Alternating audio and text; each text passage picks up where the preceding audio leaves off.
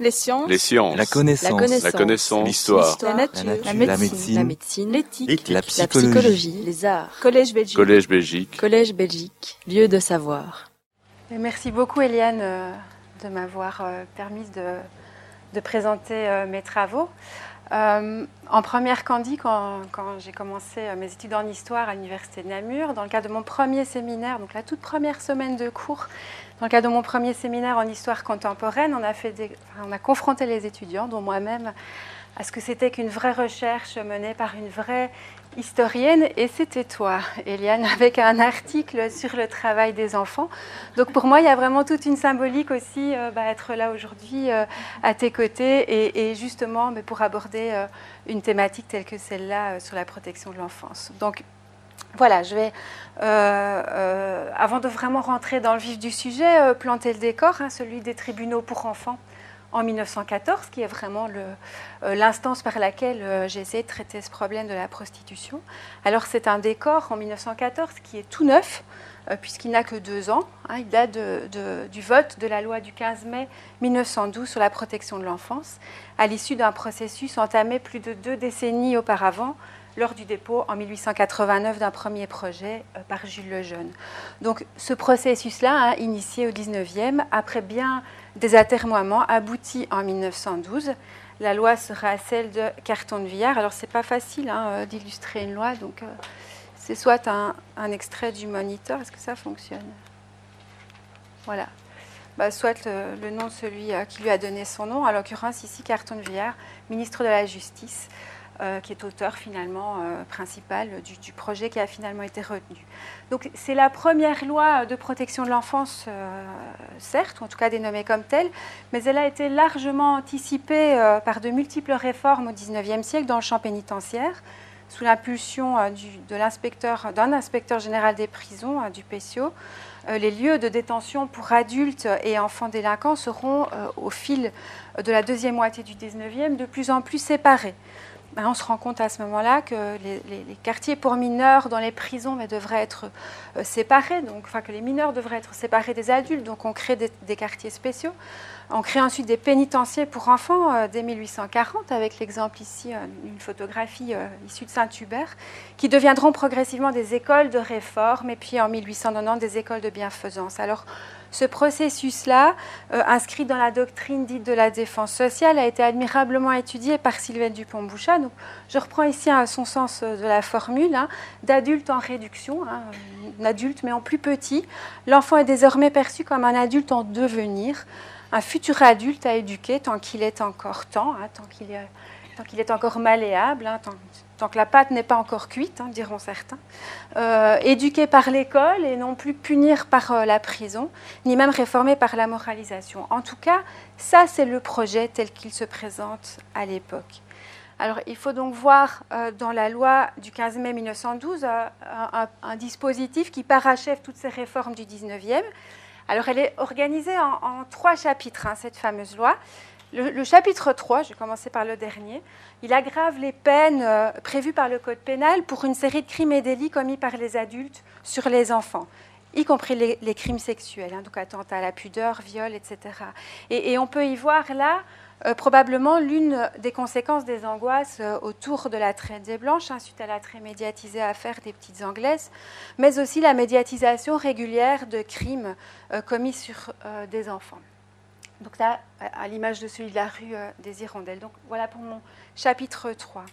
Alors le premier chapitre de la loi, c'est celui qui, consacre la possibilité aux civils de prononcer la déchéance de la puissance paternelle à l'égard de parents négligents envers leurs enfants. Donc on, peut y voir ici l'aboutissement d'entreprises telles que celle de la Société protectrice des enfants martyrs, qui elles aussi s'inscrivent dans la perspective de faire d'une pierre deux coups. Un premier, premier coup, protéger des enfants au destin potentiellement tragique. Deuxième chose, épargner euh, à la société la nuisance qu'il pourrait à terme représenter. Et je trouve que euh, l'affiche euh, suivante, hein, qui est en- actuellement en vente sur eBay euh, pour 250 euros, reflète bien cet esprit. Elle reflète bien cet esprit à quand on lit à la Société protectrice des enfants martyrs, prie instamment le public de ne plus rien acheter aux petits vendeurs de journaux allumettes fleurs, etc. Sous prétexte de colportage, ces enfants exploités par leurs parents désertent l'école ou l'atelier, font de la mendicité déguisée, vivent de maraude et de vagabondage, s'instruisent aux pratiques les plus perverses de la rue et se livrent parfois à des métiers infâmes. Tout achat fait à ces enfants est un encouragement à ce mal et partant un mauvais service à leur rendre. On voit vraiment euh, les deux, euh, euh, dimensions, à la fois l'enfant victime de ses parents, qui l'expose ainsi au danger de la rue, mais aussi l'enfant en tant que nuisance quand même. Euh, voilà, donc cette déchéance de la puissance paternelle, elle sera très très débattue hein, au niveau des débats parlementaires. Elle, aura vraiment du mal euh, à s'imposer, y compris dans la pratique, euh, tant elle écorne la sacro-sainte image du père de famille auquel désormais l'État pourrait se substituer. Donc, dans les faits, ce nouveau dispositif légal ne connaîtra pas un énorme succès, mais aspect assez intéressant pour euh, notre, euh, notre thématique d'aujourd'hui, il sera régulièrement mobilisé pour des causes liées à ce qu'on appelait l'abandon moral des enfants. Donc un concept qui renvoie finalement à l'idée que la négligence dans l'éducation, ce n'est pas qu'une question d'ordre physique, hein, nourrir, soigner, assurer l'hygiène de son enfant, mais qu'elle revêt également une dimension morale assurer une éducation qui permette à l'enfant de différencier le bien du mal en donnant soi-même en tant que parent l'exemple.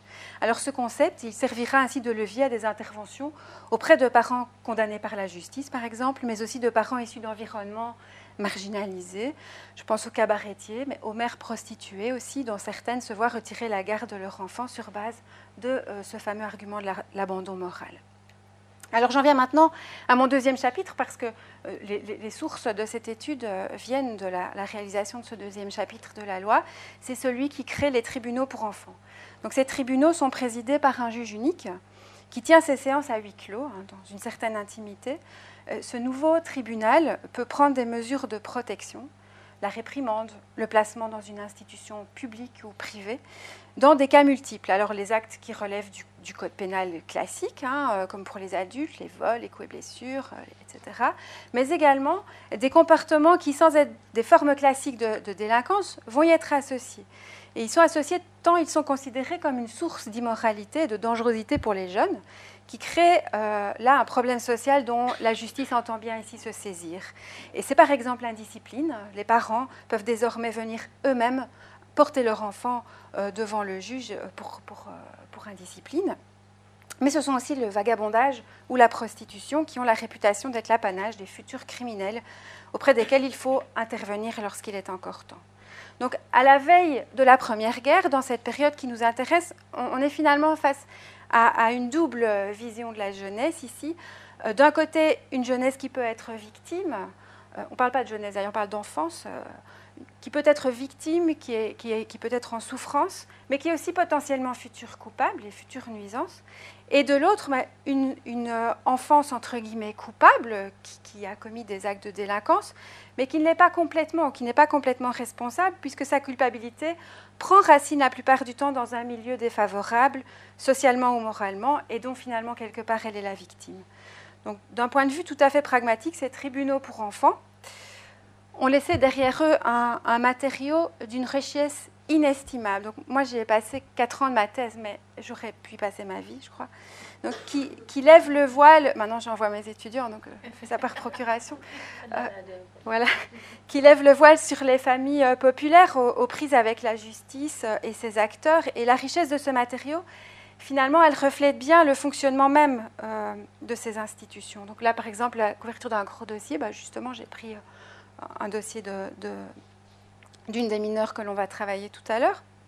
Mais euh, donc en fait, la loi, elle prévoyait de juger les enfants non seulement sur ce qu'ils avaient fait de répréhensible, parce que pour être jugés, il fallait quand même euh, qu'ils aient fait quelque chose, qu'ils aient commis un acte euh, pour pouvoir être traduits devant le juge, mais également et même surtout sur base d'une évaluation sociale de leur milieu. Donc les dossiers contiennent beaucoup de rapports établis par euh, les délégués à la protection de l'enfance et qui décrivent la situation familiale des enfants, leur environnement matériel, l'habitation, la structure familiale, etc. Par exemple, un extrait ici relatif à un intérieur familial et, et au voisinage euh, de la famille d'un mineur. Par ailleurs, le juge des enfants est par ailleurs un juge de l'exécution et du suivi. Donc il reste toujours gestionnaire de ces dossiers, il ne prend pas juste une décision et puis, euh, et puis il passe la main. Au contraire, il peut suivre euh, un même enfant pendant des années et donc le dossier est très très représentatif de ce suivi qui se fait parfois dans la durée. Et donc ça se traduit vraiment par une documentation euh, et un dossier unique qui reprend toute la trajectoire de l'enfant dans le système. Des PV initiaux de la police, même parfois des PV antérieures à l'affaire jugée, qui avaient été classées sans suite par les parquets, puis qui ressurgissent euh, quand finalement le parquet décide de, poursuivre. Les enquêtes sociales dont je parlais tout à l'heure, parfois médicales aussi, ou médico-pédagogiques, les premières expertises psy, même si en 14-18 ne euh, sont pas encore vraiment... Euh, généralisées. les rapports des institutions dans, dans lesquels l'enfant a éventuellement été placé, les courriers, échanger entre les magistrats, les différents acteurs du dossier, la police, le parquet, les institutions, les parents, les délégués, parfois l'enfant lui-même, mais j'ai envie de dire que finalement, c'est lui euh, dont la voix est la plus discrète et la plus difficile à saisir, parce que souvent, euh, il est auditionné oralement et on sent qu'il y a tout un travail de réécriture qui fait que s'il y a bien une frustration euh, de l'historienne, elle est là, si ce n'est parfois l'un ou l'autre dossier, l'un ou l'autre courrier qui a été qui a été confisqué, censuré et qui se retrouve dans le dossier. Sinon, on, les trouve très très peu présents. Donc voilà, par exemple ici un, rapport, euh, une conclusion de surveillance d'un mineur, une mineure, une, de prostituée qui s'est qui s'est mariée. Donc tout est bien qui, euh, qui finit bien, hein, dit le rapport. Euh, et, vous voyez qu'il y, a quand même beaucoup de choses assez qualitatives dans ces dossiers. Alors tous ces éléments sur la manière de fonctionner, je les trouve admirablement résumés sur cette affiche de 1920 qui est aux AVB, qui n'est pas à vendre, et qui est un appel lancé aux bénévoles euh, pour s'engager en tant que délégué à la protection de l'enfance. Alors qu'est-ce qu'on voit? On voit un tribunal en audience dans le cabinet du juge et effectivement, on se rend compte qu'il est, est censé être moins impressionnant pour l'enfant que le prétoire classique. Ça ressemble plutôt à un bureau. Assis à ses côtés, on reconnaît sans doute le, donc le juge au milieu, puis sans doute le procureur et le greffier face à eux une mère et sa fille. Et là, euh, j'ai envie de dire, le choix n'est pas anodin, donc la mère, elle est seule. Or, la littérature de l'époque, elle ne cesse de présenter justement la famille monoparentale et, a fortiori, la mère seule comme, dysfonctionnante, hein, par essence. Alors, à l'arrière des personnages que là, malheureusement, j'identifie plus difficilement, peut-être l'un ou l'autre témoin, mais en réalité, dans les rapports d'audience, ils sont assez peu présents. Remarquez qu'il n'y a pas d'avocat. L'idée qui prévoit à l'époque, alors aujourd'hui, c'est impensable. Mais l'idée qui prévoit à l'époque, c'est que le juge officie dans l'intérêt de l'enfant. C'est lui, finalement, son meilleur avocat. Et c'est le, positionnement de pas mal de juges que l'on retrouve comme ça dans la littérature. Alors debout, hein, avec son chapeau, la déléguée à la protection de l'enfance. Alors l'affiche ici vise à promouvoir son, recrutement, donc le recrutement de bénévoles. Euh, euh, dans quelques centres urbains, il y avait des délégués euh, professionnels rétribués. Mais en réalité, euh, les, tribunaux se reposaient sur une armée de ces euh, fameuses bénévoles, généralement issus de la bourgeoisie, du monde des œuvres, etc. Alors ça, c'était vraiment une décision des parlementaires catholiques. pour eux, il était impensable d'en faire des professionnels rétribués. Donc, à quelques parlementaires socialistes qui avaient émis l'idée d'instaurer en Belgique les officiers de probation à l'américaine, donc eux avaient rétorqué que la déléguée à protection de l'enfance, le ou là, il y a des hommes comme des femmes, mais c'est une tâche de cœur pour une mission de charité. Donc il est impensable de les rétribuer. quelques décennies après, ils changeront quand même tous d'avis. Hein, euh, Bien. Euh, donc, bien que bénévole pour la plupart, mais moi aussi, je leur assigne vraiment une place centrale, euh, les dossiers reflètent à, quel, point leur impact sur la décision des juges était important. Donc, ils se rendent sur place, ils vont dans les familles, visitent les foyers, ils interrogent euh, ils comptent le nombre de personnes, le nombre de lits, qui dort avec qui, etc. inspectent si la vaisselle est faite. Enfin, toutes ces inspections vont vraiment très très loin. Ils interrogent le voisinage, pas toujours discrètement d'ailleurs. Ils font rapport au juge et à la fin de ce rapport, ils donnent un avis. L'enfant finalement peut-il rester dans sa famille, euh, celle-ci étant à même d'assurer son éducation et donc finalement le délit commis n'étant considéré comme, comme un, accident de parcours. Hein. Ou second cas de figure, les traits commis sont-ils à ce point représentatifs de la carence morale dans laquelle le mineur et sa famille évoluent bah, qu'il vaut mieux les séparer Et on se rend compte quand même que euh, la plupart du temps, en tout cas dans une grande majorité des cas, euh, le juge suit euh, l'opinion euh, de ces fameux délégués. Alors cette organisation euh, du tribunal des enfants est à mi-chemin finalement entre une intervention pénale et sociale, bien que contrainte. Donc on protège, on ne punit plus, mais on protège quand même de manière contrainte. Et je dois dire que du côté du public, la nuance, elle apparaît pas tellement évidente, de manière évidente. Alors cette organisation, elle ne facilite pas euh, la quantification du phénomène euh, prostitutionnel pendant la Grande Guerre. Pourquoi? Eh bien parce que euh, la qualification de prostitution, elle était limitée aux mineurs de moins de 16 ans. Et que pour poursuivre des filles plus âgées, les juges ont mobilisé d'autres qualifications, comme le vagabondage, l'indiscipline. Donc, surtout les dossiers de prostituées mineures, il n'était pas écrit prostitution. Parfois, c'était autre chose, mais quand on gratte un peu, quand on prend la peine d'examiner le dossier, on se rend compte que c'est un cas de prostitution. Néanmoins, ben, j'en ai pas trouvé beaucoup. Donc sur les 350 dossiers conservés par le tribunal des enfants de Bruxelles, seule une quinzaine de dossiers concernaient de jeunes prostituées. Et euh, malgré le titre que j'ai donné à, cette, conférence, des filles euh, uniquement. En fait, j'ai quand même trouvé un garçon, mais le dossier date de 1919, donc il est arrêté alors qu'il essaye euh, de séduire des soldats. Euh, son dossier ne recevra pas l'étiquette de prostitution, mais bien d'indiscipline. C'est son père qui, porte plainte finalement. Il y est mentionné que les agissements du jeune homme remontent à l'occupation, et, vraisemblablement à la période de l'occupation allemande, mais sans plus de détails. Donc la prostitution masculine, elle reste en quelque sorte un impensé. On, on met rarement cette étiquette-là sur des dossiers de garçons, et c'est à peine mentionné implicitement par le juge des enfants de Bruxelles qui dira, euh, je reviendrai sur cet extrait tout à l'heure, mais de l'armée allemande, qu'elle était d'une lubricité qui ne respecta ni âge, ni condition, ni sexe. Euh, et c'est tout ce qu'il en dira. Le problème qui se pose ici pas, ne sera pas d'ailleurs dans ce dossier-là celui d'une sexualité tarifée, ni même des relations à l'ennemi. L'enquête ne s'intéressera pas vraiment à cette dimension. Ce qui va retenir toutes les attentions, alors là beaucoup d'attention, ce sont les pratiques homosexuelles du mineur auxquelles on cherchera des explications. Alors on les trouvera du côté de sa mère hein, euh, et, du côté de l'environnement féminin dans lequel il aurait évolué jusque-là, ou trop féminin, et auxquels on tentera de trouver des remèdes la revirilisation par un engagement militaire notamment. Donc, euh, parmi les 350 dossiers analysés pour la Première Guerre à Bruxelles, je n'ai mis au jour qu'une quinzaine de dossiers de prostitution avec des Allemands. Et si je fais une projection très rapide, je peux imaginer qu'il y a eu 100, 200 cas grand maximum sur la guerre. C'est en chiffres absolus indéniablement plus qu'en temps de paix, mais pas énormément. C'est, pas tellement, euh, l'impact n'est pas si grand. Euh, et en proportion, ça reste une faible minorité des dossiers sur laquelle pourtant, et c'est ça qui est intéressant, je trouve, euh, les, récits, enfin les écrits des contemporains de l'époque, et notamment le procureur du roi Collard et le juge des enfants Waits, vont se, focaliser, vont écrire beaucoup de choses. Donc lorsqu'on lit leurs écrits d'après la guerre, l'occupation, c'est l'explosion de l'immoralité et de la prostitution des filles.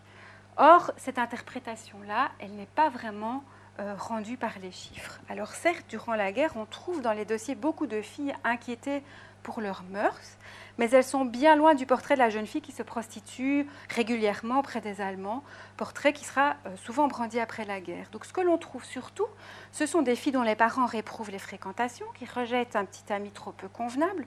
Ce sont des filles en désaccord profond avec leurs parents. Elles sont désobéissantes, elles ne remettent pas leur salaire, elles sont une bouche de trop à nourrir, elles refusent de travailler ou d'aider au ménage, elles sont parfois simplement issues d'un premier mariage désormais révolu, mais, mais par là même obstacle elles sont un, obstacle à un projet de recomposition familiale de leur père ou de leur mère qui finalement bah, avance une plainte pour essayer que, euh, qu'elle, soit placée, ne soit plus là, qu'elle ne soit plus cet obstacle-là. Donc souvent les délégués ne sont pas dupes d'ailleurs du fait que l'immoralité sexuelle de ces filles n'est qu'un prétexte avancé par des parents qui souhaitent les faire placer. Mais peu importe, elles seront considérées comme en danger ou dangereuses euh, autant de leur propre fait que, du, fait de la volonté de leurs parents finalement de, se séparer d'elles, et donc le plus, souvent placées.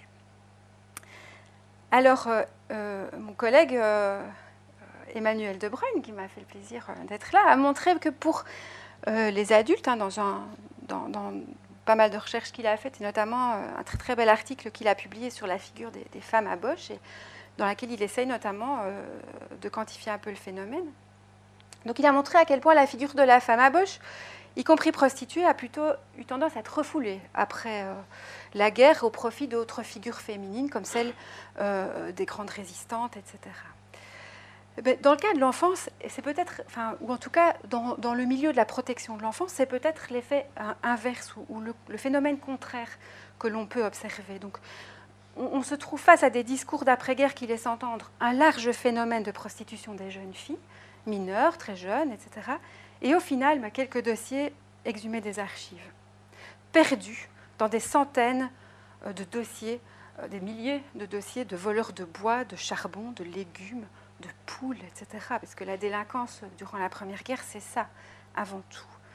Alors pourquoi ce déséquilibre entre les chiffres et le discours Il y a plusieurs hypothèses. Alors peut-être que j'ai juste pas de chance, euh, qu'il s'agit d'une forme de malchance archivistique, même si j'y crois guère, parce que euh, les, chiffres issus de la statistique officielle euh, mentionnent moins de 5% de de prostitution ouverts par les parquets. Donc environ de 40-50 cas par an ouverts par le parquet de Bruxelles, qui est, le plus gros, hein, qui enregistre la plus forte activité au niveau de la Belgique, et, finalement ne se retrouvent devant les tribunaux. En 1915, par exemple, 20 filles jugées, en 1916, 10 filles jugées sur 700 euh, enfants au total.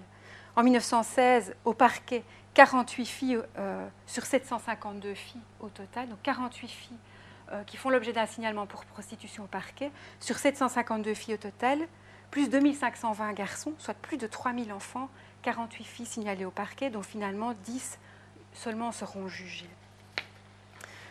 Euh, donc pourquoi un tel déséquilibre? Enfin, une, autre hypothèse, euh, c'est que la prostitution des mineurs durant la guerre est peut-être un phénomène de grande ampleur, mais que les tribunaux pour enfants ne sont pas euh, parvenus à capter tout simplement, même si on peut le reconnaître, beaucoup d'efforts dans ce sens. Autre hypothèse, ce déséquilibre révèle l'importance, sinon quantitative, du moins qualitative de ce type de dossier. Donc ce sont des dossiers lourds, euh, considérés comme les plus graves, et qui donc laissent une impression forte aux magistrats. Une autre explication peut résider aussi dans le fait que ces dossiers de prostitution sont ceux, on le verra tout à l'heure, hein, qui ont été à l'origine des plus grandes confrontations, ou à tout le moins négociations, avec l'occupant allemand, allemand et qui a marqué les acteurs de la protection. Une dernière explication réside dans le fait qu'en matière de protection de l'enfance particulièrement, la guerre tend à largement stigmatiser les figures féminines à la marge. Lorsque l'on compare les propos des magistrats après la guerre à leur propre dossier, les distorsions de ce type sont quand même parfois très éclairantes. Pour expliquer par exemple l'augmentation du nombre d'enfants jugés pendant la guerre, Hein, le, juge des enfants de Bruxelles soulignera à quel point, je le cite, la discipline familiale s'est trouvée profondément atteinte dans de nombreux cas par le départ des pères. Et en toile de fond, il révèle l'inaptitude des mères à faire face. Alors que, euh, vérification faite dans les dossiers, bien des pères sont absents, certes, mais pas vraiment du fait de la guerre. Ils sont morts, ils sont en prison, ils sont à l'asile, ils sont séparés de leurs épouses, ou ils n'ont tout simplement jamais été là et jamais reconnu les enfants. Finalement, seuls 11 pères sur les 350 dossiers sont au front ou sont déportés, soit une minorité qui, statistiquement parlant, est bien loin de représenter un facteur explicatif de premier plan, comme on a voulu euh, le présenter après la guerre, peut-être suite à une forme d'importation brutale des explications françaises. Euh, où là, eh ben, la mobilisation avait été euh, plus grande, même si d'autres études montrent que de nouveau, ce ne sont pas les mêmes. Les pères euh, absents de la protection de l'enfance ne sont globalement pas des pères au front ou combattants ou quoi que ce soit. Le juge note par ailleurs que nombre de mères se sont méconduites envers les Allemands. Il le note à plusieurs reprises dans ses mémoires de guerre. Et de nouveau, on trouve des dossiers où clairement la conduite des mères est au centre des préoccupations, mais il s'agit de nouveau de phénomènes très marginaux. Donc ces dossiers sont par ailleurs souvent relatifs à des faits euh, vraiment de très très faible importance commis par des enfants.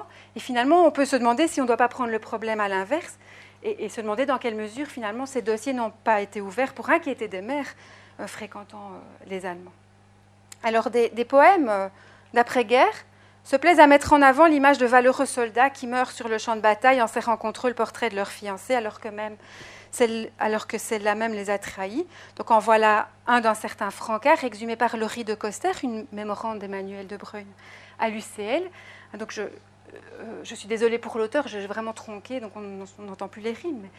je, vous, résume l'essentiel de ce poème qui fait vraiment, qui est très très long. Ils s'aimaient bien tous les deux depuis déjà longtemps. Lui 20 ans l'âge heureux, elle 18 printemps. Il partit plein d'espoir, plein de loyauté, défendre bravement la sainte liberté, en portant dans son cœur l'image de l'aimer qu'il devait retrouver la guerre terminée.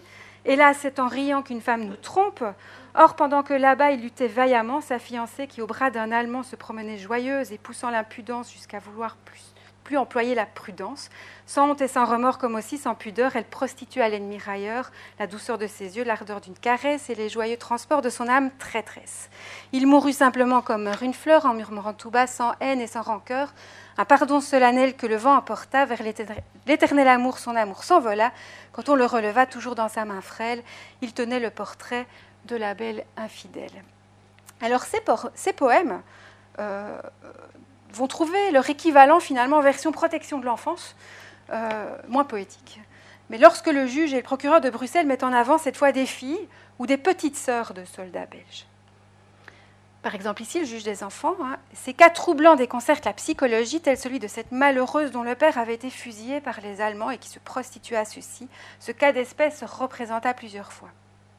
Alors, le, procureur du roi Collard consacre aussi une partie de son étude sur la prostitution des mineurs.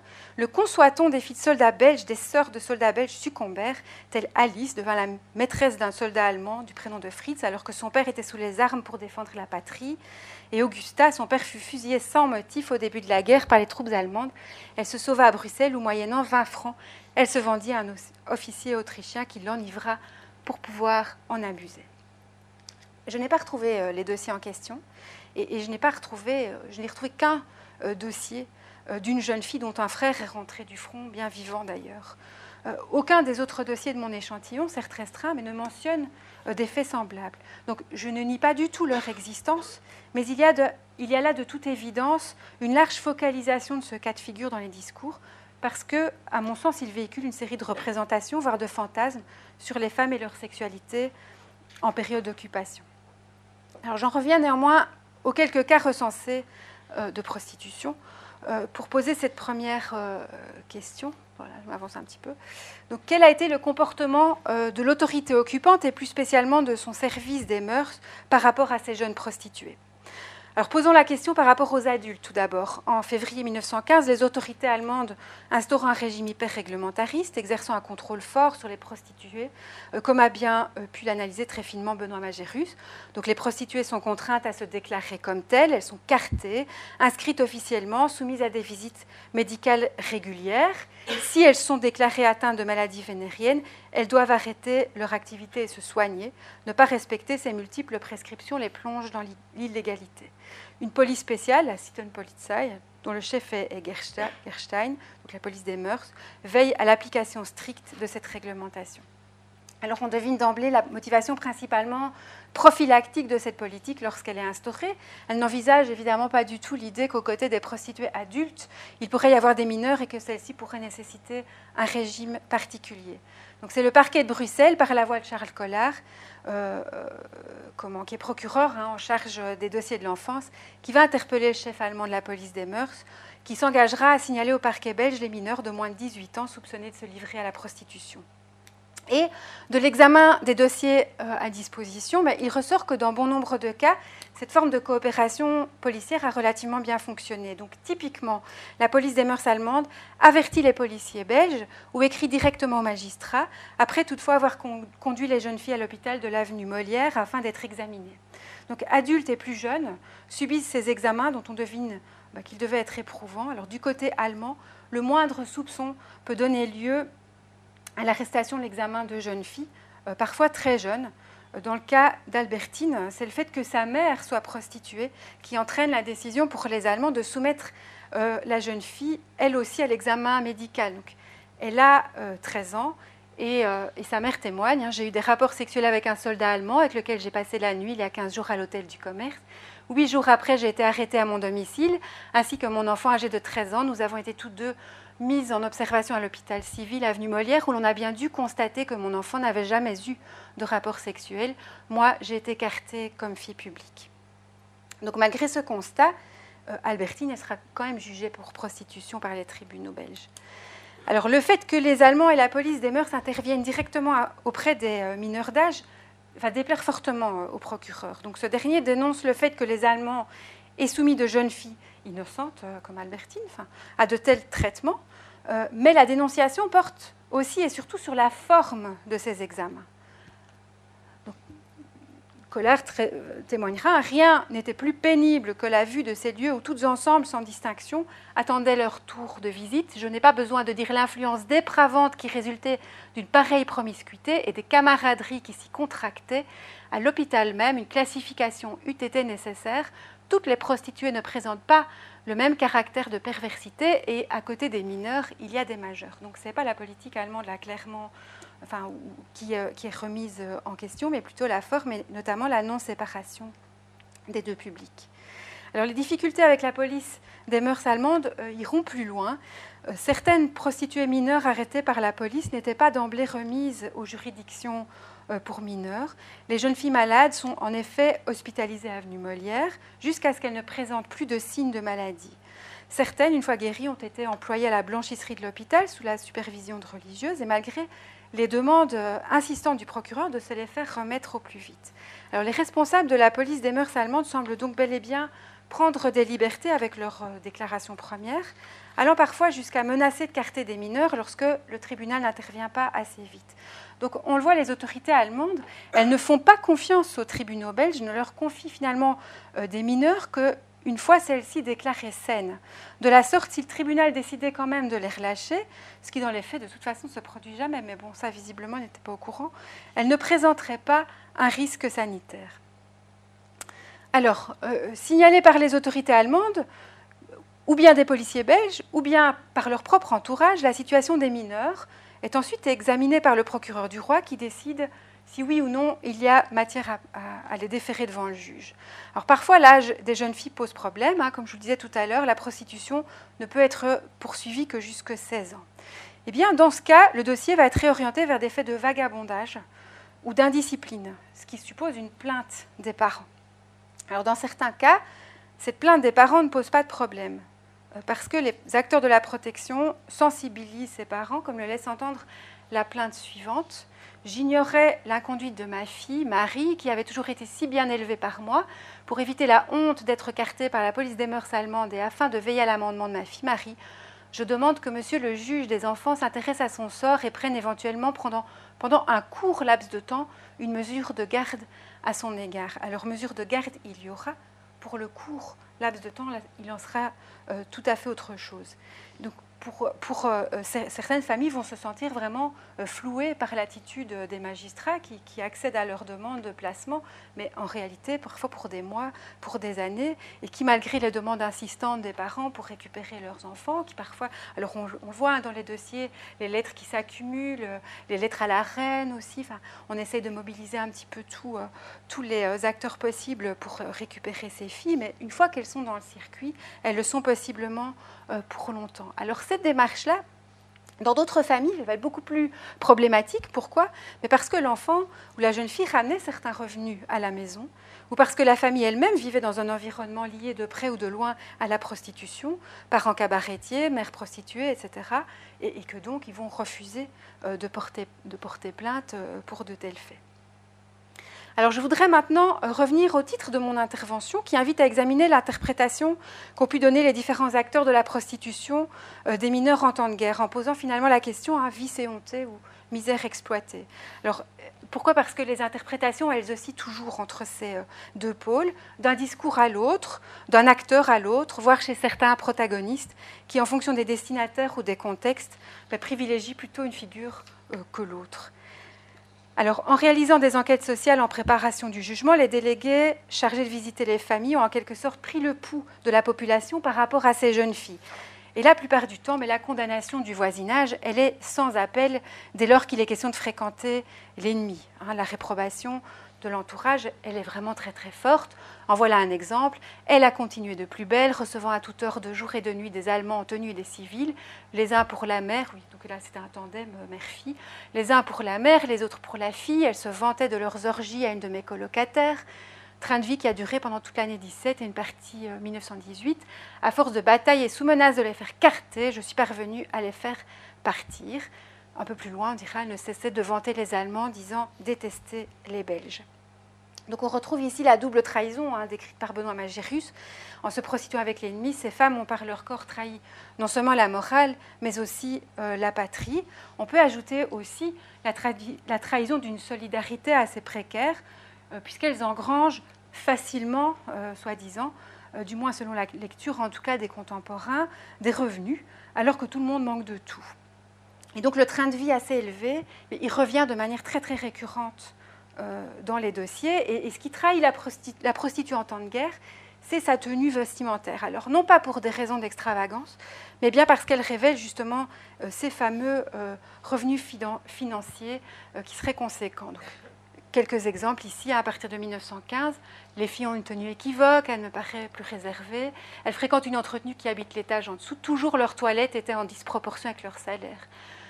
Sa conduite paraît laisser à désirer, elle est toujours très bien vécue. Euh, vêtue. Pardon.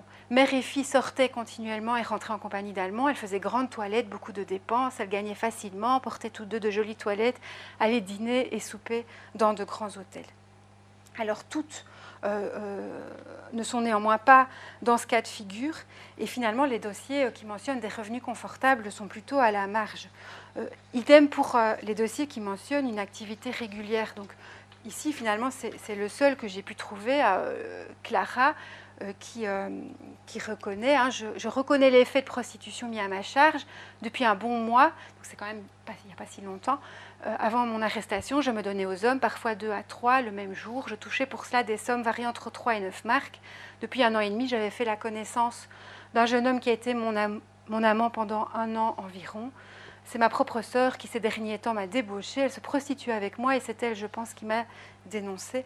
J'ai plusieurs fois découché. Alors, je pense que si on demande j'ai plusieurs fois découché, c'est parce qu'elle est trop âgée pour prostitution et donc ça vise à établir plutôt le vagabondage ici.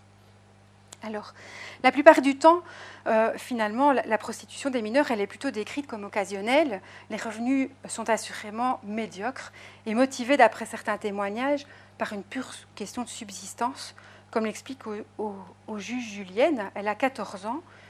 Donc elle dit, le mari de ma mère, qui était mon père naturel, m'a abandonné quelque temps après le décès de ma mère et comme à défaut d'âge, je ne pouvais obtenir ni chômage, ni carte d'identité, ni assistance alimentaire, je me suis trouvée dans une situation de misère telle que j'étais induite à euh, me prostituer. Et, ça, c'est ce qui sera confirmé hein, par la déléguée à la protection de l'enfance, qui dit dans son rapport, selon les déclarations du voisinage, la mère obligeait sa fille à s'amuser avec les Allemands et elle lui défendait de courtiser un petit jeune homme de son âge. Ce dernier est mort il y a quelques mois. Depuis la mort de sa mère, elle a continué à se prostituer. Étant atteinte de la gale, les locataires refusaient de lui donner asile et dans les derniers temps, elle dormait dans la cuisine cave sur un paillasson. Elle a ensuite été admise à l'hôpital Saint-Pierre. Nombre de jeunes filles disent d'ailleurs avoir accepté des denrées alimentaires en échange des rapports sexuels et du coup rejettent l'étiquette euh, de prostituée que l'on essaye de leur apposer. Hein, je ne me suis jamais livrée à la prostitution, mais je reconnais avoir eu des rapports sexuels avec un soldat allemand parce que je me trouvais sans manger, le militaire m'a donné un pain et j'ai eu deux fois des rapports avec lui. Donc ça, c'est quand même assez fréquent dans les dossiers de trouver des rapports sexuels en échange de nourriture. Les enquêtes sociales euh, et de police présentes dans les dossiers sont révélatrices des priorités de l'enquête. Premièrement, démontrer qu'il y a bien une sexualité active, le plus souvent à l'aide des médecins. Deuxièmement, établir la prostitution via ses revenus, même dérisoires, ça ce n'est pas un problème. Troisièmement, établir la responsabilité de l'environnement des mineurs dans les faits, en investiguant notamment la famille.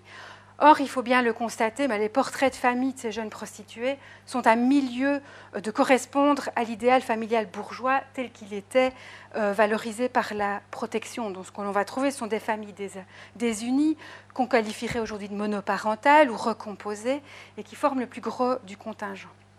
Un exemple parmi d'autres, les époux B vivent séparés depuis 12 ans, le mari était un voleur qui a passé sa vie dans une maison de correction et en prison. De ce mariage est née une fille Françoise. Le nom de Fanny qu'elle porte lui a été donné par les militaires allemands. Depuis dix ans, la mère vit en concubinage, il faut suivre, hein, avec un, nommé V, en ce moment interné en Allemagne, avec lequel elle a eu deux, enfants. Au moment du départ de V, ce ménage était lui-même en désaccord. Une nommée Alphonsine, âgée de 22 ans, était devenue la maîtresse de V. Ce n'était pas par amitié pour Alphonsine qu'il avait quitté sa femme, il avait été poussé à agir ainsi parmi la misère. Donc Fanny euh, est issue d'un père voleur, déporté, enfin enfermé puis déporté. Sa mère vivait en concubinage avec son beau-père. Lui-même était parti pour être entretenu par une maîtresse beaucoup plus jeune que lui. Il est évident que euh, ce genre de portrait de famille ne rencontre pas euh, les faveurs bah, de notre délégué au chapeau hein, que l'on voyait tout à l'heure, qui doit faire son rapport. Donc toutes ces familles, elles appartiennent à la classe populaire. Hein. Les revenus sont faibles, les logements sont modestes, les parents souvent au chômage des suites de la guerre. Certains témoignages décrivent par ailleurs un environnement euh, violents, parfois euh, déjà bien connus des services de la protection, notamment pour des abus sexuels, y compris intrafamiliaux. Donc lorsque le juge et les assistants ne leur reprochent pas euh, leur naïveté ou leur manque de surveillance, mais ils reprochent à ses parents d'avoir joué une part active dans la prostitution de leur fille. Alors, si la population exprime des propos très sévères à, l'égard des filles, comme on a pu le voir tout à l'heure avec leurs toilettes, etc. On se rend compte à travers les, extraits des enquêtes sociales que pour la plupart d'entre elles, les délégués ont plutôt tendance à tenter de comprendre euh, ce qui a amené ces jeunes filles dans cette situation. Donc des parents indignes, la misère sont les causes les plus souvent avancées, et certains délégués présentent clairement les filles comme des victimes de la crise économique, de leurs parents ou de leur propre ignorance. Hein, par exemple, à propos d'une jeune fille on dira la mineure a quitté le toit paternel plusieurs fois parce qu'elle était battue par son père, toujours avec raison, avoue-t-elle. Elle a habité en chambre où elle recevait un ami de son père, un homme marié, père de quatre enfants. Elle le faisait passer pour son oncle. Le père sait que cet homme a eu des relations avec sa fille, mais il le reçoit encore chez lui. Elle a également été vue en compagnie de soldats allemands. Je pense que la jeune fille n'est pas responsable de ces actes et il serait à souhaiter qu'elle soit internée le plus vite possible pour éviter qu'elle ne tombe davantage dans la conduite. Pour le moment, elle est dans une misère, une misère noire. Elle vit de la soupe communale. Donc cette diversité des interprétations, vicieuse, miséreuse, coupable ou irresponsable, amène finalement à la double question suivante. Quel sera le sort réservé à ces jeunes filles? Le fait d'être dans l'une ou l'autre de ces catégories va-t-il influer sur la décision? Ben, En fait, pas du tout. Donc si les causes et les profils dégagés sont multiples, la réponse, elle, elle est unique. Du fait de la gravité des faits, de la précarité, y compris morale, de la plupart des familles en question, mais toutes ces jeunes filles seront internées, la plupart du temps dans un établissement privé euh, catholique. Donc l'objectif des placements est de remettre ces jeunes filles sur le droit chemin. Euh, souvent, elles sont en grand euh, retard scolaire. Elles ont dépassé l'âge légal d'obligation scolaire, hein, qui est à 14 ans depuis 1914.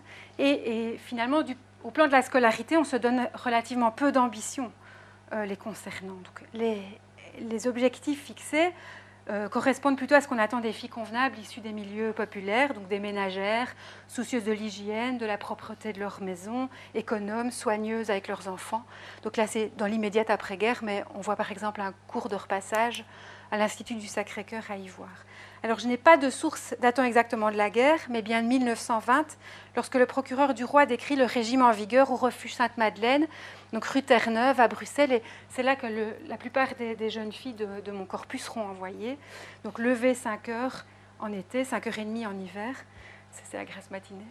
Euh, messe, déjeuner, catéchisme à 8 heures, travail jusqu'à midi, à 12 heures, dîner récré, de 1 heure à 4 heures, travail, à 4 heures, goûter, de 4 heures et demie à 7 heures, travail, travaux particuliers, à 9 heures, coucher. Donc ça totalise quand même 10h30 de travaux, de blanchisserie et de repassage essentiellement euh, sur euh, une journée, puisque c'était une des spécialités de ce refuge, la blanchisserie, hein, les prestations pour euh, l'extérieur rémunérées vis-à-vis de l'extérieur, mais, et c'est ce que dénonce en fait le, procureur dans, cet article, euh, les, filles ne, touchaient pas de, pécule, elles, euh, par contre.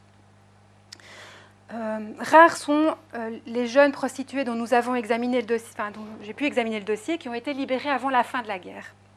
Elles ont quasi toutes été après, ce qui leur épargnera d'ailleurs les vengeances populaires de 1918, hein, ou certaines scènes de tonte. Donc la plupart ne quitteront leur institution qu'à l'approche ou l'imminence de leur majorité civile, à 21 ans. Donc certaines sont dans le collimateur à partir de 13-14 ans, on l'a vu. on les retient quand même parfois très, très longtemps. Alors, quelques-unes seront placées en service chez des particuliers, donc là contre rémunération, ou en famille d'accueil, mais dans des conditions de surveillance très strictes. Alors, les parcours seront divers. Certaines restent plusieurs années dans la même institution, alors que pour d'autres, le chemin sera vraiment chaotique, hein, de renvoi en renvoi, euh, d'institutions privées en placement divers chez des particuliers.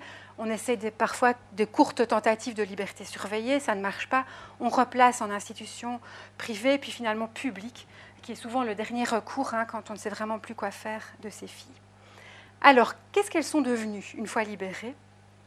Le juge semble assez soucieux de le savoir. Donc, euh, même une fois leur majorité atteinte, euh, en principe, elles échappent à son champ, d'action, mais on se rend compte qu'il y a vraiment une volonté de la justice bah, euh, de prendre des nouvelles, de s'immiscer euh, dans la vie de, ces filles, même au-delà de, leurs 21 ans.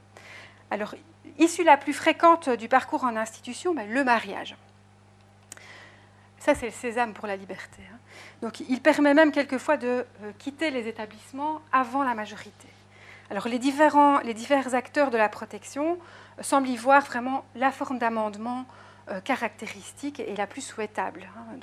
je, cite une sœur du bon pasteur euh, des Verts. Nous nous réjouissons de l'heureuse tournure qui est pris cette affaire. Nous sommes toujours très heureuses quand une jeune fille de la protection se marie. Alors le juge, lui, il envoie euh, parfois même un délégué s'assurer de la situation, quand bien même la mineure n'est plus censée être surveillée. Par exemple, ici, Rachel est installée dans son ménage, modestement mais très propre, deux chambres au second étage. Donc, on continue vraiment la surveillance sur le même mode. J'ai constaté le livret de mariage, explique la déléguée.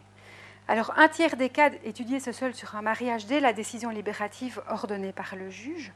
D'autres échappent complètement au juge, à l'instar de Jeanne, qui s'enfuit en mars 1919, à quelques jours de sa majorité. Et là, le juge s'acharne. Hein, euh, on retrouve les transmis euh, au procureur du roi avec prière de bien vouloir prescrire de nouvelles recherches. La mineure, donc elle est à quelques jours de ses 21 ans, hein, la mineure habiterait aux environs du boulevard militaire. On la rencontre en ville, en grande toilette. Elle continue sans aucun doute à se livrer à la prostitution. Le procureur ici refusera euh, de faire des recherches. Elle a 21 ans. Tout comme il classe, pour les mêmes raisons, l'affaire d'Alice B malgré cette plainte euh, du voisinage en 1921. Euh, donc dimanche soir, vous voyez que Alice, euh, elle est rentrée dans la justice en 1918, hein, comme en témoigne le numéro de son dossier. Mais là, on est en 1921. Donc dimanche soir 28 août dernier, vers minuit, mademoiselle Alice B a introduit dans le couloir de mes magasins un soldat américain. Et pour empêcher d'être surprise par mon concierge ou par moi-même, elle s'est enfermée. Euh, alors un dernier destin quand même, celui de Fanny, réclamé, dont j'avais fait le portrait euh, de sa famille tout à l'heure, hein, réclamé par sa mère, par une multitude de lettres au juge et même à la reine. C'est la mineure ici qui refuse de réintégrer son domicile. Très digne, monsieur le juge, je me plais si bien ici, le monde est si mauvais, cela ne me ferait pas grand tort de rester encore ici. Et puis, monsieur le juge, chacun sa vocation, j'ai un projet et je veux l'exécuter. Ce n'est pas la crainte de le perdre qui me fait fuir le monde, mais bien parce qu'il est si trompeur et si perfide. Euh, Fanny euh, prendra le voile en 1920. Donc, nous avons euh, examiné la, la manière dont l'occupant allemand envisageait ces jeunes filles, à savoir une perspective parfaitement utilitariste. Hein. Le regard de la population sur elles, à savoir la plupart du temps dénonciateur. Le regard des délégués à la protection de l'enfance, un regard soucieux de comprendre, d'expliquer, d'étiqueter. Certaines filles sont poussées par le vice, certes, mais souvent leur comportement prend racine dans les difficultés économiques ou la négligence, voire la maltraitance de parents profiteurs le regard des juges, enfin, peu importe finalement ce qui a amené ces filles à la prostitution, elles sont désormais immorales, elles sont en péril, il faut les placer pour les rééduquer à l'écart de leur famille. Alors tous ces regards-là sont des regards saisis à chaud dans les dossiers même, au moment des faits. Quid maintenant des acteurs de la protection de l'enfance au lendemain de la guerre? Quel est le bilan euh, qu'il tire de la prostitution de guerre. Alors comme j'ai vu, bah, un bilan assez lourd, puisque le phénomène est très commenté dans la littérature d'après-guerre, surreprésenté même par rapport aux statistiques ou aux dossiers. Euh, alors, latent dans les dossiers, le couple vice et misère ressurgit inexorablement dans les discours experts, et il se colore différemment selon les thèmes abordés. Le rôle de l'occupant, tout d'abord. Donc, sa présence dans la littérature d'après-guerre le déclare en tout point coupable face à des jeunes filles débauchées par la sodaltesque ennemie, hein, je, je, cite Wetz, qui dira aussi c'est un phénomène de sociologie qui se reproduit invariablement, euh, qu'un affaissement de la moralité publique suit régulièrement la présence d'une force armée considérable au sein des populations. Rarement une armée envahissante fit preuve de plus de salacité que l'armée allemande. Sa lubricité ne respecta ni âge, ni condition, ni sexe. Alors ce que les magistrats reposent à l'ennemi, outre son attitude à l'égard des jeunes filles qu'il a débauchées, c'est de n'avoir que partiellement respecté le projet du tribunal. Parce que non seulement les Allemands n'ont pas respecté tous les termes du contrat euh, conclu euh, initialement, à savoir renvoyer toutes les jeunes filles devant le juge des enfants, mais surtout, ils n'ont pas partagé les ambitions morales de la protection de l'enfance, une ambition qui était si chère à ces acteurs. La police des mœurs, selon Waits, je le cite, ne fut imaginée que dans l'intérêt exclusif de l'armée occupante, dans un seul but de prophylaxie teutonne, et nullement dans une préoccupation de moralité générale. Et donc la lecture qui prévaut est la suivante. Immorale l'armée allemande qui débauche les jeunes filles, immorale la police des mœurs qui, lorsqu'elle empêche ce débauchage des mineurs, ne le fait pas pour les bonnes raisons. Alors, cette double immoralité dédouane-t-elle pour autant les jeunes prostituées dans l'analyse des magistrats Autrement dit, puisque l'armée allemande a une attitude coupable envers elles, ces jeunes filles sont-elles euh, pour autant des victimes? Alors, ce n'est pas si simple. Hein. Lorsqu'ils laissent de côté le rôle de l'occupant et énumèrent les causes de l'augmentation de la prostitution des filles, les magistrats refusent systématiquement d'entrevoir euh, le seul impact de l'occupant ou même le rôle des privations engendrées par la guerre comme des facteurs agissant seuls.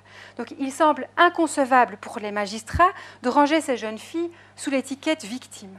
En 1919, euh, le juge Wetz les décrira de la sorte. Hein, tenté par l'appât d'un gain facile, souvent relativement considérable, victime de l'oisiveté, résultant de la rareté, du travail, entraîné parfois par le seul attrait du, vice ou ployant sous le fait d'une réelle misère. Dans le même récit, il affirme euh, La misère n'explique pas tous les cas, certains d'entre eux furent simplement effroyables et témoignèrent d'une mentalité où l'inconscience le disputait à la perversité. Alors, durant les derniers mois de l'occupation déjà, alors que la grève de la magistrature contraint le juge Wetz, et ça, ça a été douloureux pour lui, euh, à arrêter les activités de son tribunal, euh, il tentera et il parviendra à persuader les autorités communales de créer à la ville de Bruxelles un office administratif qui hériterait des compétences euh, du tribunal. Et puis, ce sera lui le président, et puis ensuite, en tant que juge, il reprendra tous ses dossiers administratifs et avalisera toutes ses décisions, cette fois en tant que juge. Alors, le développement de la prostitution fait partie des arguments qu'il invoquait alors. Hein, il dira le mal progresse rapidement, la prostitution fait des ravages parmi la jeunesse féminine, elle sévit à la faveur de la misère, de l'oisiveté et d'une soif effrénée et débridée de jouissance. Donc la guerre, si bouleversante, qui amène des difficultés économiques redoutables et un nouvel acteur, aussi pervers soit-il, amenant aussi à des comportements en dehors de la norme du temps de paix, comme cette fameuse soif effrénée et débridée de jouissance, ne sera donc pas un argument suffisant pour rompre avec l'analyse de la prostitution des femmes et des jeunes, filles qui prévalait avant le conflit et qui perdurera après. Et cette analyse, ben, c'est la suivante. L'espoir du lucre, qui est une des causes les plus fréquentes de la prostitution des adultes, n'est guère pour les mineurs une cause déterminante de leur inconduite. Ça, c'est ce qu'écrit le procureur Collard en 1920. Euh, l'amour du plaisir, la pensée de s'amuser sans avoir besoin de travailler, les engage bien plus souvent à se livrer. Il dira un peu plus loin, la paresse, la gourmandise, la vanité sont les pires conseillères des jeunes filles et des plus favorables au recrutement du vice. Ouvrières ou domestiques, elles se sont vite lassées de l'existence laborieuse que leur imposait la pauvreté. Pourquoi travailler quand on peut satisfaire ces goûts sans cela? L'exemple de nombreuses camarades ne démontre-t-il pas que pour avoir la toilette et s'amuser, il n'est pas nécessaire de tirer l'aiguille ou de servir les bourgeois? Alors, en temps de paix, la morale est censée venir au secours des jeunes servantes, des ouvrières de fabrique tentées par une vie plus facile, hein, comme on le voit ici. Et, en fait, la guerre, bah, elle ne fait que réaffirmer cette même logique-là. Donc les jeunes filles, peu importe leurs difficultés, devraient être capables de résister à la tentation. Donc c'est finalement une euh, équation déséquilibrée hein, qui est proposée là. On avance des causes économiques, on avance des causes morales, mais les réponses, elles, elles sont euh, essentiellement morales. Elles sont essentiellement centré autour des jeunes femmes. Donc, euh, les ambitions réformatrices, hein, la, dénonciation euh, des conditions de vie des milieux populaires, ou, notamment de la précarité des salaires des jeunes femmes, qui pourraient les pousser à la prostitution, ben, là, ça reste euh, vraiment timide hein, dans, le, dans, le, discours des acteurs de la protection de l'enfance. leur réponse reste exclusivement centrée sur la rééducation de ces filles, qui devrait leur permettre de retrouver ce sens moral, qui, même dans les situations les plus précaires, les plus extrêmes, devrait leur permettre de résister. Alors une dernière question. Mais on a voulu faire naître ou renaître le sens moral, puis du sens patriotique. Alors c'est vraiment le grand absent des dossiers de la protection, qui révèle avant tout que les protagonistes qui poursuivent leur logique protectionnelle déjà bien installée, euh, bien que récente. Donc le patriotisme dans ces manifestations les plus évidentes n'est pas un ingrédient principal dans la rééducation de ces jeunes filles. Du point de vue des tribunaux, la transgression principale, c'est la transgression morale. L'histoire, elle se répétera d'ailleurs euh, pour la deuxième occupation. En témoigne ce plaidoyer d'une déléguée auprès du juge en faveur du mariage d'une jeune fille avec le soldat allemand qui l'a mise enceinte, car estime-t-elle, estime il faut avant tout donner un nom à cet enfant. En témoigne aussi le sort des jeunes filles qui se prostitueront avec les troupes de la libération et qui ne sera guère différent de celui des jeunes filles, parfois les mêmes, qui ont fréquenté les Allemands, ou même des jeunes filles qui, durant ou après l'occupation, ont affiché une sexualité jugée trop précoce, peu importe finalement avec qui. Alors, en, guise de conclusion, euh, je voudrais euh, revenir sur un point abordé par Annette Becker la semaine dernière et en quelque sorte boucler la boucle. Il s'agit de la guerre en tant que laboratoire. Donc, si l'activité euh, du tribunal des enfants a augmenté durant la Première Guerre, ce n'est pas tant parce que euh, beaucoup plus d'affaires sont arrivées au parquet, ce sera le cas pour la deuxième, hein, mais pas pour la première, mais bien parce qu'à nombre d'affaires égales, le parquet a poursuivi beaucoup plus qu'à l'accoutumée. Donc l'impact le plus évident de la guerre sur la protection de l'enfance, il est sans doute à chercher là dans la conviction et surtout la légitimation de cette conviction selon laquelle la jeunesse, et notamment la jeunesse féminine, nécessitait plus que jamais d'être protégée et surtout encadrée. Alors la guerre a été en quelque sorte un laboratoire de pratiques, et notamment de pratiques prétoriennes de la part des tribunaux pour enfants, qui ont été vraiment une source euh, d'une grande créativité. Premier exemple, poursuivre une jeune fille pour prostitution, alors qu'elle n'a encore entretenu aucune relation sexuelle, mais parce qu'elle est témoin de celle de sa mère. Deuxième exemple, des jeunes filles sont trop âgées pour ouvrir un dossier de prostitution, on les poursuit sous la prévention de vagabondage afin de pouvoir intervenir même là où le droit ne l'avait pas prévu. Troisième exemple, continuer à surveiller des jeunes filles majeures ou mariées au risque de leur rappeler une période sombre de leur existence ou d'attirer l'attention du voisinage. Quatrième exemple, la magistrature entre en grève, le juge des enfants de Bruxelles fait créer une entité administrative de toute pièce, l'Office intercommunal de la protection de l'enfance, dont il assure la présidence, à partir duquel il convoque des parents, il ordonne des explorations corporelles sur des jeunes filles, il ordonne des enfermements, bref des compétences d'ordre pénal, mais sans cadre légal, au prétexte de l'urgence, face à des parents qui n'y verront que du feu. Donc ces pratiques trouvent certes leur source dans le modèle protectionnel de 1912, mais on voit s'affirmer durant la guerre et pour longtemps cette idée forte selon laquelle, en matière de protection de l'enfance, la fin justifie les moyens et que l'urgence de certaines situations peut autoriser les écarts de procédure ou même les écarts euh, à la lettre de la loi. La figure de la jeune prostituée que les magistrats mettent en avant après, les guerres, après la guerre ne peut, ne peut pas, malgré son jeune âge, malgré la culpabilité des soldats allemands qui ont abusé d'elle, être une victime à part entière. Elle sera néanmoins une justification emblématique pour la protection de l'enfance. Elle symbolise de multiples trahisons, les jeunes prostituées trahissent la précarité de leurs citoyens en accédant à une vie prétendument facile. Qu'on a vu que les dossiers ne trahissaient pas vraiment tout cet état de fait. Elles trahissent leur patrie avec des soldats allemands. Elles trahissent leur famille et surtout les figures masculines familiales, le père, le frère au front. Elles trahissent la morale et l'honneur d'une population occupée. Donc en cela, la prostitution de ces jeunes filles durant la guerre me semble non seulement être un phénomène de guerre, mais aussi et peut-être même surtout un phénomène d'après-guerre, mis en avant, peut-être même monté en épingle, par des magistrats soucieux après le conflit de légitimer leur hyperactivité durant le conflit hyperactivité qu'ils mettront clairement sur le compte de la vulnérabilité morale dans laquelle la guerre plongerait la jeunesse. Merci beaucoup. Les sciences. Les sciences. La connaissance. La connaissance. L'histoire. La nature. La nature. La La médecine. médecine. La médecine. L'éthique. La La psychologie. psychologie. Les arts. Collège Belgique. Collège Belgique. Collège Belgique. Lieu de savoir.